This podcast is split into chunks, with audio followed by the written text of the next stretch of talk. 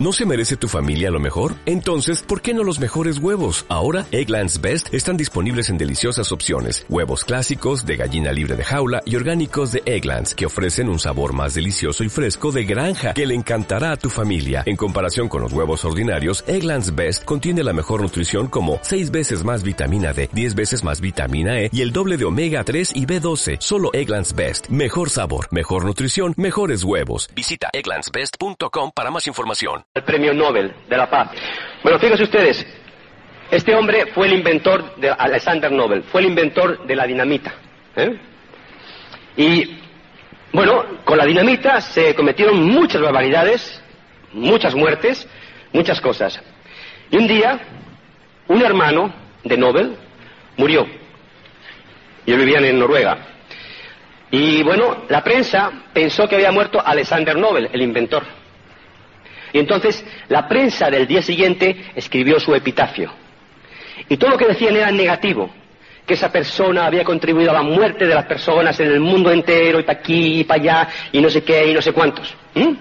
Y fue tanta la impresión que le llevó a esa persona, Alexander Nobel, cuando vio su epitafio reflejado en el periódico, que dijo, yo no puedo tener esta historia. Yo tengo que cambiar esta historia. Y hoy día, familia, todo el mundo conoce a Alexander Nobel como el hombre de la paz.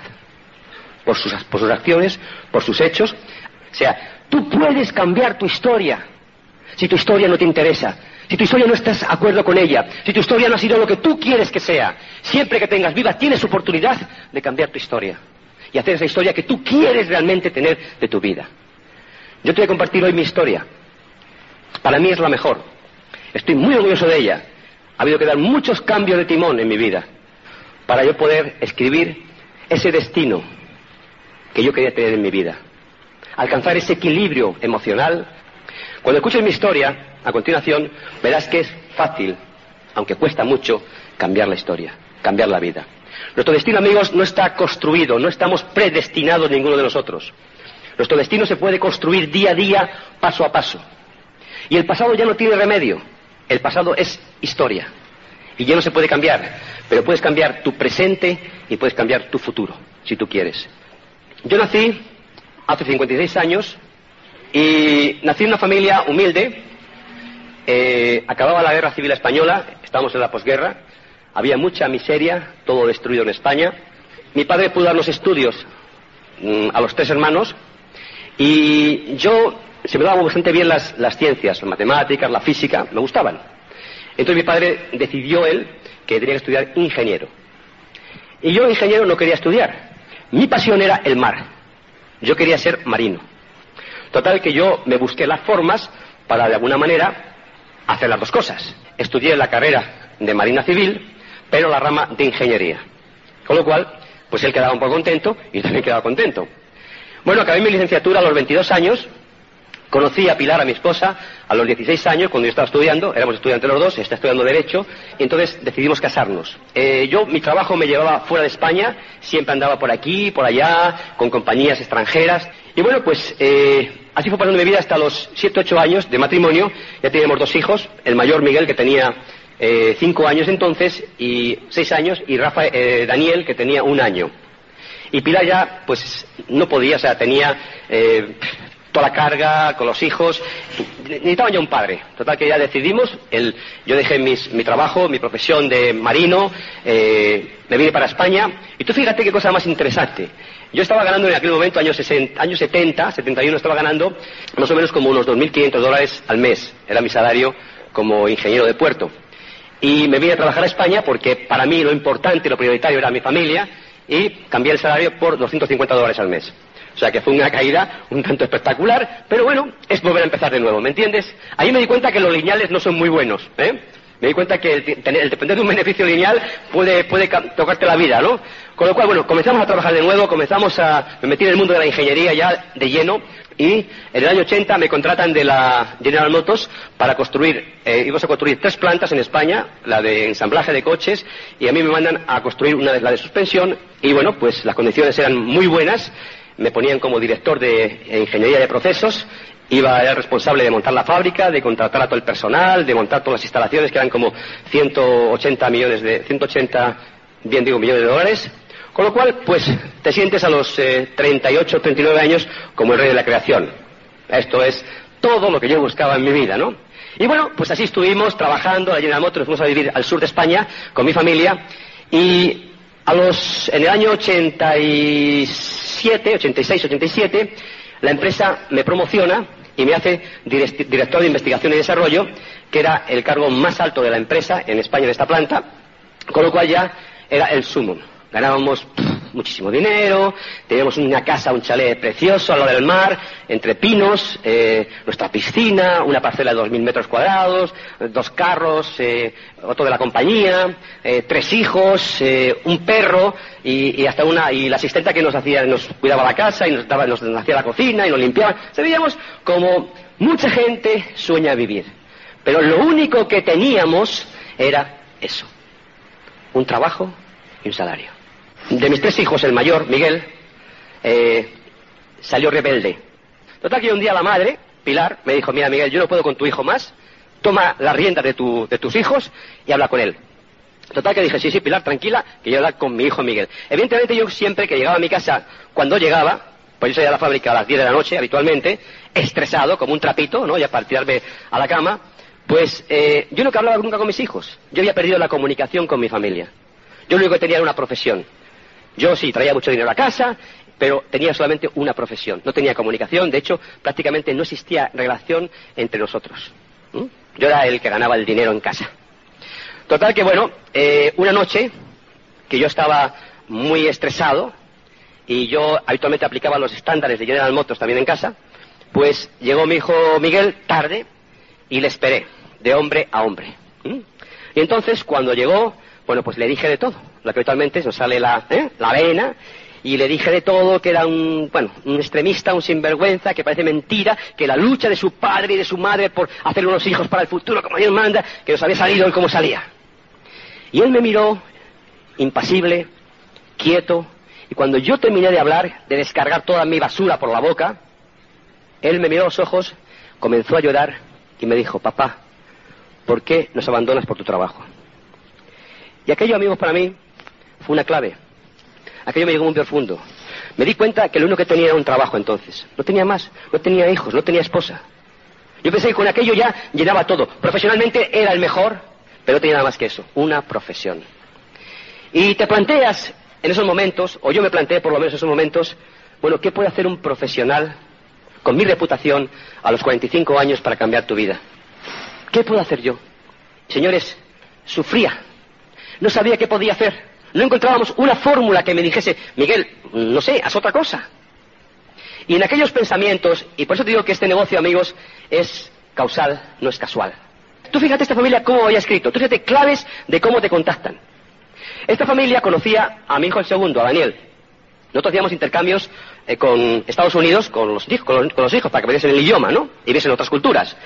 Y mi hijo, Daniel, había estado con una familia en Estados Unidos, y esta familia le había preguntado a Daniel, cuando estuvo allí, que Daniel tenía 15 años, oye, ¿tu padre a qué se dedica? Y dice, no, mi madre eh, trabaja de director en General Motors en España. dice, ah, qué bien. Oye, ¿tu padre eh, le interesaría un negocio en España? Y la contestación de Daniel fue, ¿mi padre un negocio en España? Si mi padre no le vemos el pelo nunca, si nunca está en casa, ¿cómo hacer un negocio?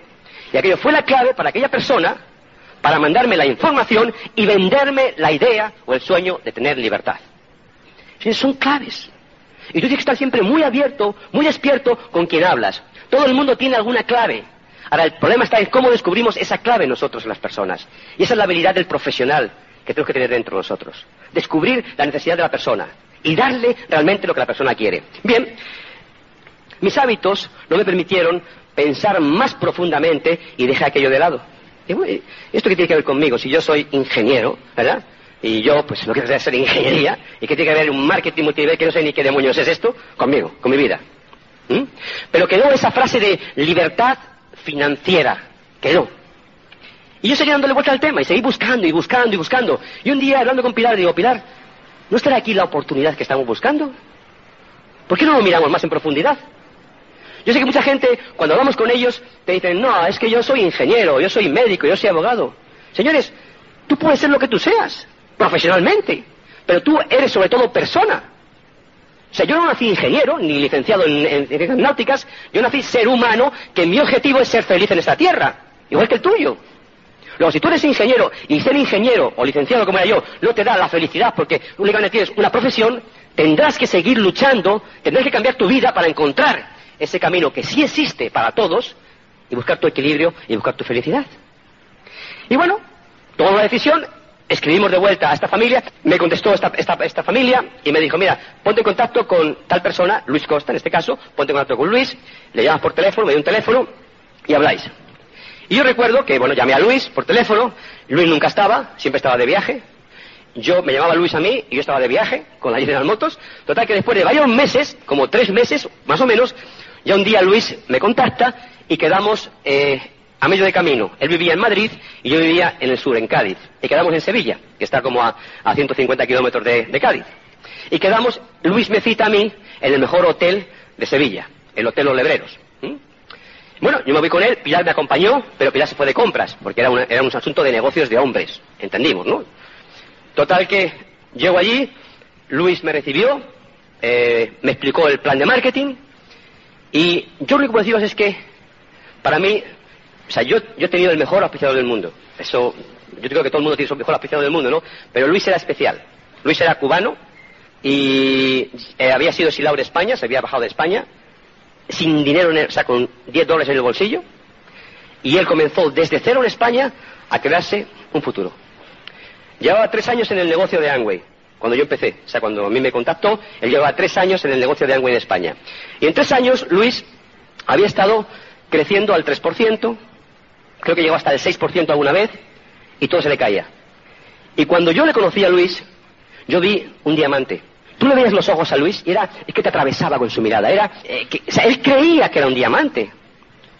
Y eso es una de las claves, amigos. Si tú quieres ser diamante en este negocio, no tienes que esperar a ser diamante. Tienes que empezar a, vivir hoy y a pensar hoy como un diamante. Si no, nunca vas a llegar. O sea, él estaba convencido que era un diamante. Bueno, me dio el plan. Eh, realmente me llenó tanto lo, que me dijo. Y yo le pregunté, Luis, pero ¿tú vives de esto? Y dice, sí, hermano, claro, yo vivo de esto. Y, y, digo, y, o sea, que te va bien, ¿no? Sí, sí, sí, mira, yo tengo aquí una suite en el Hotel Los Lebreros. Yo vivo, yo vivo una persona de éxito, porque su pensamiento y su actitud era de persona de éxito. Cuando tú tienes un deseo ardiente grande, cuando tú crees en lo que estás haciendo, cuando tú no tienes ninguna alternativa más que esto, tú tienes que tener un deseo ardiente dentro de ti para saber que lo que haces es lo correcto.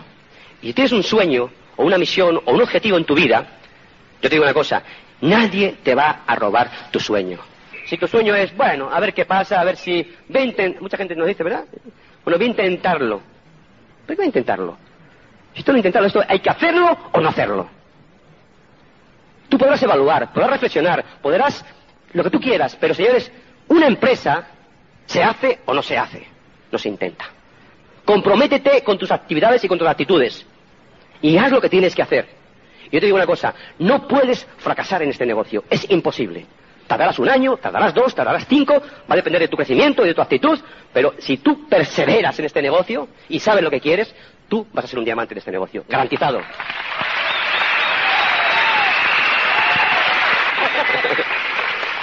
Bien, el 28 de enero había otro seminario en Madrid. Y Luis me llama y me dice, hermano, viene un orador excelente, viene un tipo fuera de serie, porque Luis me había hablado a mí de los diamantes y de, las, los, embajadores Corona y de los dobles diamantes, pero no sé, decía que estaban todos en Estados Unidos, pero aquí en España no había nadie, en España no había nadie, ¿no? Y todo, era una, era, una fe tremenda. Digo, pues ¿quién viene? Dice, viene Tim Foley. Digo, ¿y quién es Tim Foley? Dice, mira, ese tipo es un fuera de serie.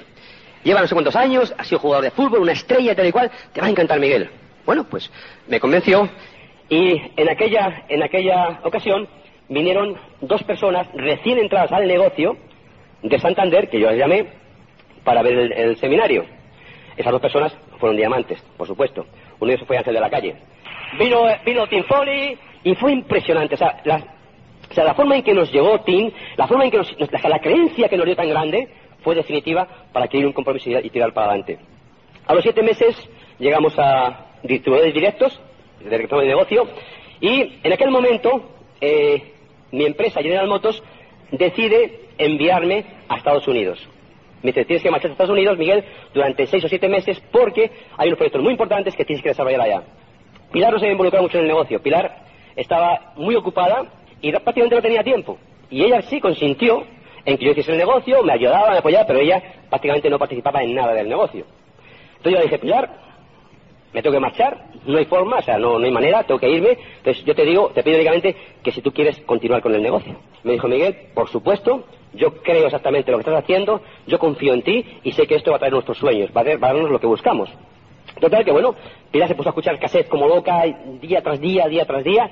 Yo me fui a Estados Unidos, me llevé a Rafa, al pequeño de mis hijos, tenía entonces 13 años, me llevé a Estados Unidos y entonces, pues, eh, estando allá en Estados Unidos, tuve la oportunidad de ver actividades de verdad, estar en, seminarios de 5.000 personas como aquí, en convenciones, o sea, algo muy diferente de lo que habíamos visto en España, ¿no? Total que, bueno, yo animaba mucho a Pilar, mira Pilar, esto es tremendo, fíjate lo que está ocurriendo, que sí, que hablo con los diamantes, que, o sea, que esto es, tremendo, Pilar. Total que Pilar estaba tan motivada telefónicamente por mí que en tres meses pasó de directo a Rubí, ella sola. Y a los dos años y cuatro meses de estar en el negocio calificamos diamantes con siete patas.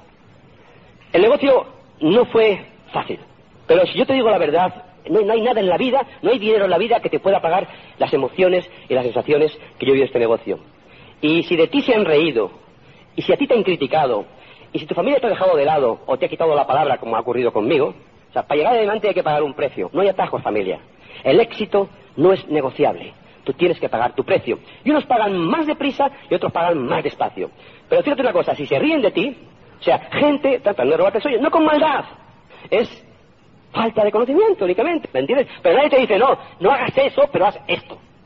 Nadie te da la solución, ¿me entiendes? Y te voy a leer algo para que tú veas la importancia que tiene el que se ríen de ti, ¿eh? Porque ustedes dicen, ay, es que se ríen de mí y es que mi estatus no me lo permite. Yo te voy a leer algo para que tú veas de quién se han reído muchas veces y lo que ha pasado. Tres mil años antes de Jesucristo fue inventada la rueda. Y como no se había inventado el camino, todos se rieron. En 1975 se inventó el teléfono. Y como no existían las líneas de conexión, todos se rieron.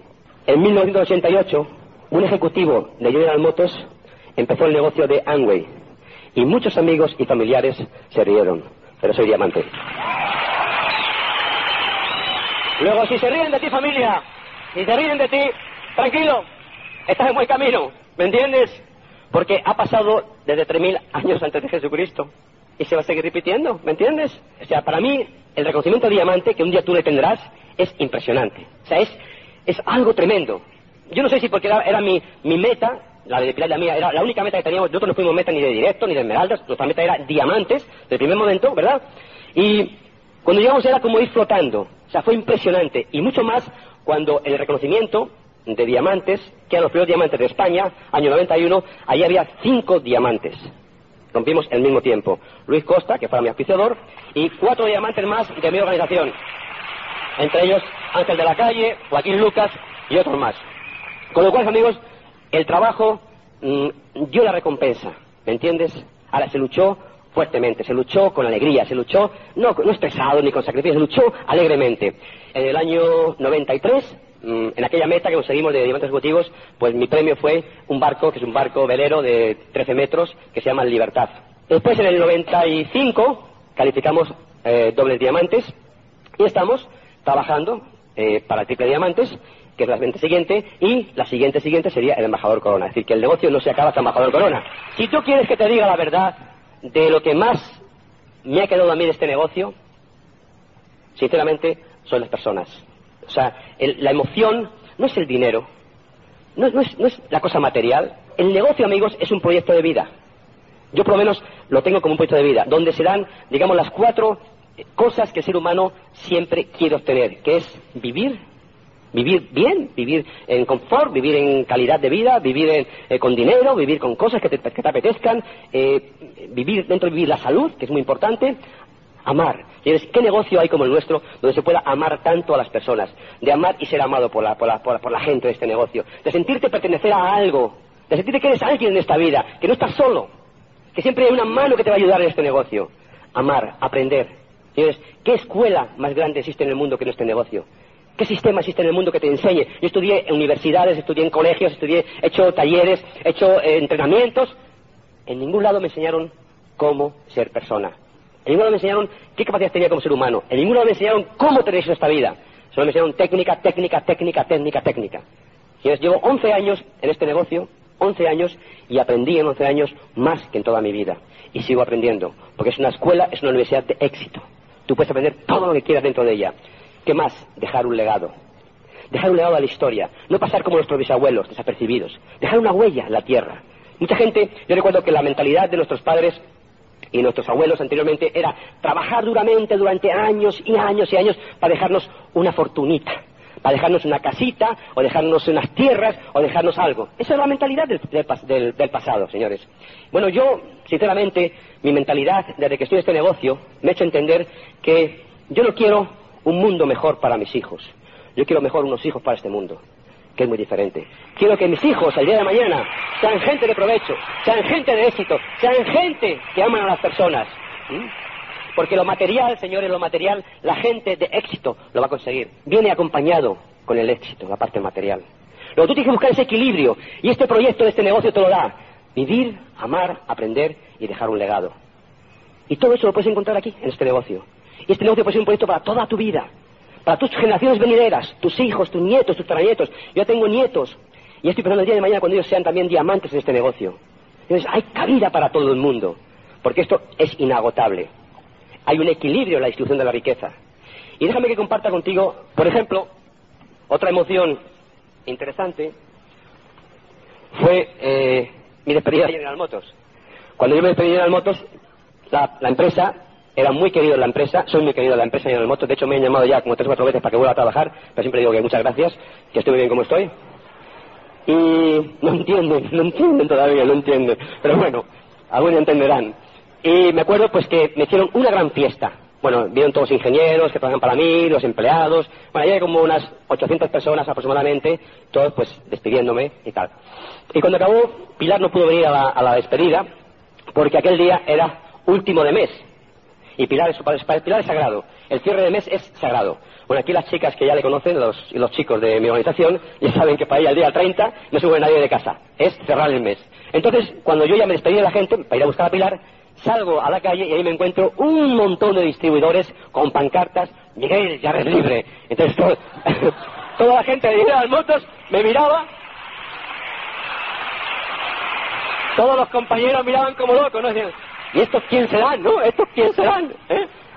Y había otra paquera que decía, venimos a rescatarte. Algo tremendo. Bueno, nos fuimos todos para casa a buscar a Pilar y a celebrarlo. Y allí en el jardín de casa, eran ya como la de la noche, nos hicieron un regalo.